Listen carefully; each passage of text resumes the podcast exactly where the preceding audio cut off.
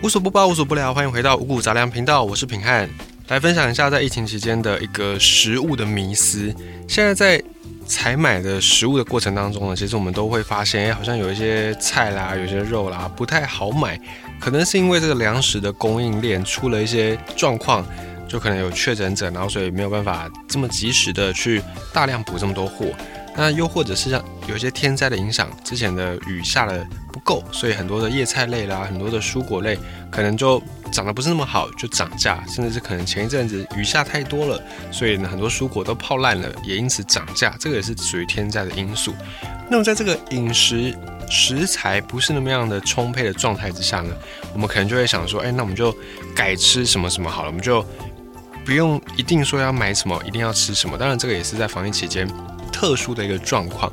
那在这个食物不是那么好采买的状态之下，有些朋友可能就会想说，哎，那我就买一些常备的食材，比方说像什么像豆腐，哦，豆腐这个食材不太会因为这个季节的变化出现供应的短缺，那也不太会因为这个食物的供应链的关系而造成补货不够，豆腐比较不太会受到这个影响。那么或者是其他豆制品，也是大家会比较。去选择在这个疫情期间会去采购这些食材，那又或者是有些吃素的朋友，或者是本身就很喜欢吃豆制品的朋友，也会对这些豆制品呢，诶觉得很迷惑，到底这些豆制品它们各自的营养价值、它们的营养功效在什么地方呢？一般我们的认知、我们的观念里面会觉得说，黄豆是一种营养的食物，而且它很健康，又很有植物性蛋白质，我们会有它这样的一个印象。但是黄豆的营养到底多好呢？如果你只用这种黄豆来当成你唯一的蛋白质来源，是不是可以满足你身体所需呢？在黄豆加工之后做成的豆浆、豆腐、豆干、豆皮等等等等这些豆制品，是不是也跟黄豆一样营养、一样健康呢？我们接着花点时间来聊一下这个部分。在日常饮食里面，其实我们很少会直接吃黄豆，它比较不像是红豆或绿豆一样可以煮成甜汤，做成各式各样的甜点点心。黄豆我们很少会直接吃，通常它都是在拿来加工做成不同的豆制品，像是豆浆、豆干，或者是冻豆腐、炸豆皮，然后臭豆腐啦、三角油豆腐啦、百叶豆腐，然后或者是素鸡豆干等等，大概是会有这样子去吃它。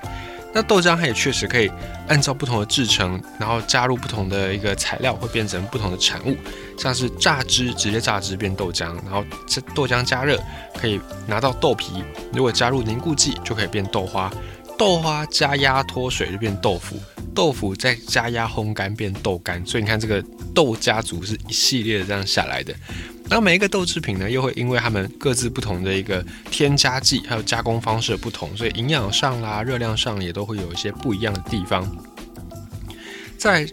关于这种豆制品，我们就想说，那既然它的源头黄豆是一种很营养的食物。那么这些豆制品，照理来说，加工完之后应该也是蛮营养的。但所有豆制品都符合这个原则吗？答案是错的，并不是所有豆制品都像它的源头黄豆一样这么样的优质。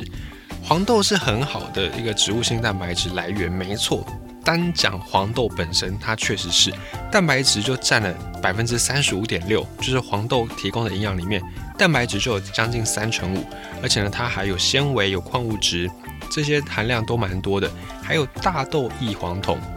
但是它也有一些弱点，就是它的维生素含量是比较低的。黄豆它没有含维生素 C，也没有维生素的 B 十二，然后再来是它的一些这个叶酸啦、烟碱酸含量都很少，所以如果你不吃蛋，你不吃奶，就你如果是素食的朋友。你不吃蛋不吃奶，然后你只吃黄豆跟一些豆制品来补充你的蛋白质来源的话呢，那你可能就要另外再补充一些维生素，不然你的营养会不均衡，会不足。那在很多朋友的观念里面，现在有豆浆也可以补钙的这个说法，因为有些人喝牛奶可能会有这种乳糖不耐症，会肚子不舒服，所以呢就改喝豆浆来补钙。但其实豆浆的钙含量蛮低的。因为豆浆是黄豆本人本豆，然后再加上大量的水去加工，所以这个水会把这些营养素给稀释掉。每一百公克的豆浆大概只有十四点二毫克的钙质，所以它的钙质的那个量并没有我们想象这么多。如果你是为了要补充钙质来喝豆浆的朋友，你可能就要要另外找寻其他管道，因为你要喝到足够的那个量，你大概会先被豆浆给灌死，你会有这样的一个感觉。所以豆浆的营养密度是很低的，豆本身很营养，可是它因为加了很多的水变成豆浆，所以它相比之下那个营养的密度就会变低。就同样这么多体积的豆浆，跟同样这么多体积的黄豆，一定是黄豆的营养比较多嘛？那加了水之后，这些营养素就会被稀释掉。那豆浆还是有好处的，它的好处就是热量低，当然你要喝无糖的才算。有糖豆浆就不在这个我们讨论的范围当中，所以豆浆无糖豆浆热量低，而且它可以给你一些植物性蛋白质。如果你本身有这种乳糖不耐症，就是你喝牛奶会肚子不舒服的话，豆浆确实是一个好选择。然后豆浆再加凝固剂之后会变成豆腐，它就是加了凝固剂，然后再加压，再给它脱水，就会变成豆腐。那传统上呢会加所谓的石膏或者是卤水，让里面的蛋白质去凝结。那最近呢，多了一种新的方式，就是加葡萄糖酸内酯，这种东西是不含钙质的这个凝固剂。那这个凝固剂还有加压程度的不同呢，所以会有两种不同的豆腐出现，一种叫做传统豆腐板豆腐，另外一种叫做嫩豆腐。一般我们吃到的嫩豆腐呢，就是葡萄糖酸内酯，就是不含钙质的这个叫做嫩豆腐。那用石膏也好，用卤水也好，让它结成块的叫做板豆腐。板豆腐因为它有用凝固剂，里面有含钙，所以它压的比较扎实，营养密度也会比较高。就回到我们刚才讲这个豆浆这个部分，因为它是比较扎实的，所以它营养密度就同样都是一百公克的豆腐，传统豆腐板豆腐会比嫩豆腐提供给你更多的营养，是这样子。一百公克的传统豆腐热量八十八点四大卡。有八点五公克的蛋白质，然后一百四十毫克的钙质。那么嫩豆腐，因为它保留水分保留的比较多，所以它吃起来比较水嫩嘛。那想当然，它的营养密度就比较差。但是也因为水分比较多，所以它的热量又比传统豆腐更低。所以如果你是以热量来决定的这个朋友呢，你就可以摄取嫩豆腐。但如果你是要追求营养价值的话呢，板豆腐会是比较理想的一个选择。那还有一个豆腐叫做冻豆腐，冻豆腐就是把这个板豆腐拿去冷冻，因为冷冻蛋白质它会凝结，然后变成一个这种洞穴状的一个形状，解冻之后里面的液体会流出来，所以冻豆腐的水分会比一般的传统豆腐还低，那它的热量呢，就营养密度也会比传统豆腐还要再高，因为它的那个水分流失的关系，所以它的密度、营养密度跟热量就会比较高一点。那虽然这个冷冻，过程里面啦，会有可能导致一些维生素流失。可是因为黄豆本身它的维生素就不多，所以整体来看呢，不太有什么影响，对冻豆腐的这个营养价值不太有什么太大的影响。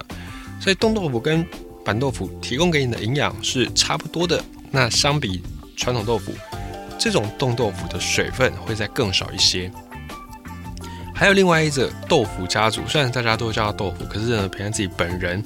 我真的觉得这种东西不能叫做豆腐，因为它跟豆腐真的完全不是同一个东西，叫做百叶豆腐。好，那基于平安自己的个人立场，我们要叫它百叶，就我觉得它真的是不配被称为豆腐。百叶的做法就是豆皮，然后一层一层的去压，把它压出来的，所以它又叫做千张豆腐。可是现在大量生产的关系，所以这种百叶大部分是用这种大豆分离蛋白来去当原料，然后再添加一些淀粉。还有这大豆油跟一些食品添加物，所以百叶这种东西，它的矿物质含量很低，但是热量很高，脂肪也很高，因为它有添加大豆油，还有再添加一些淀粉，还有跟一些食品添加物，所以它热量是在豆腐家族里面算最高的。每一百公克的百叶热量是两百一十六大卡。我们刚才讲传统豆腐才八十八点四，那百叶还是二两百一十六，所以这个差距就蛮大的。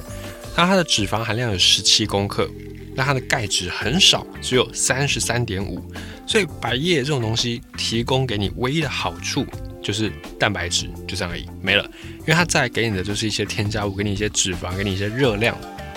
所以如果在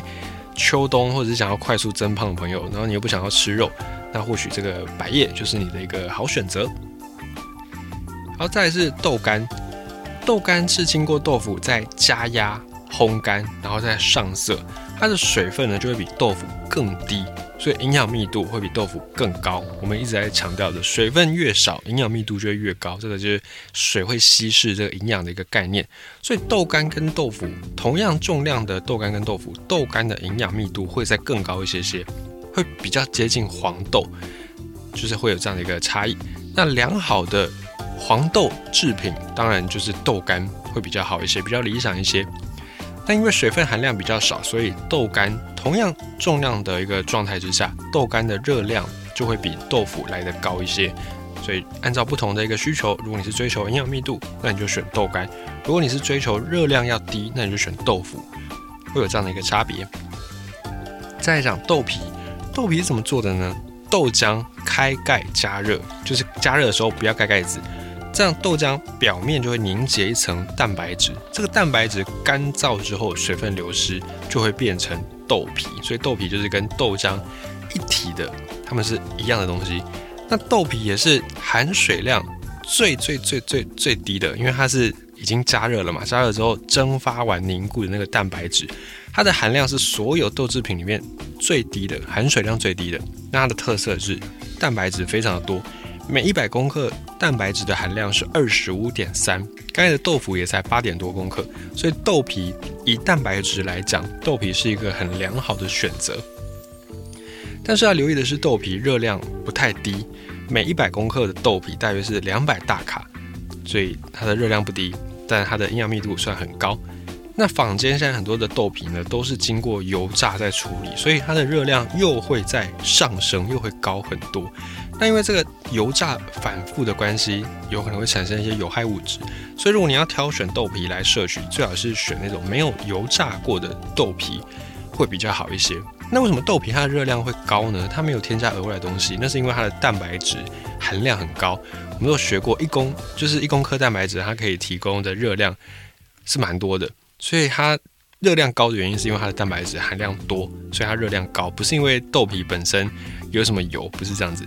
那我们就可以从这些豆制品里面呢来去做一个挑选。如果你想要吃的营养，想要吃的健康，那你就尽量选一些比较少加工的，像是豆腐、豆干。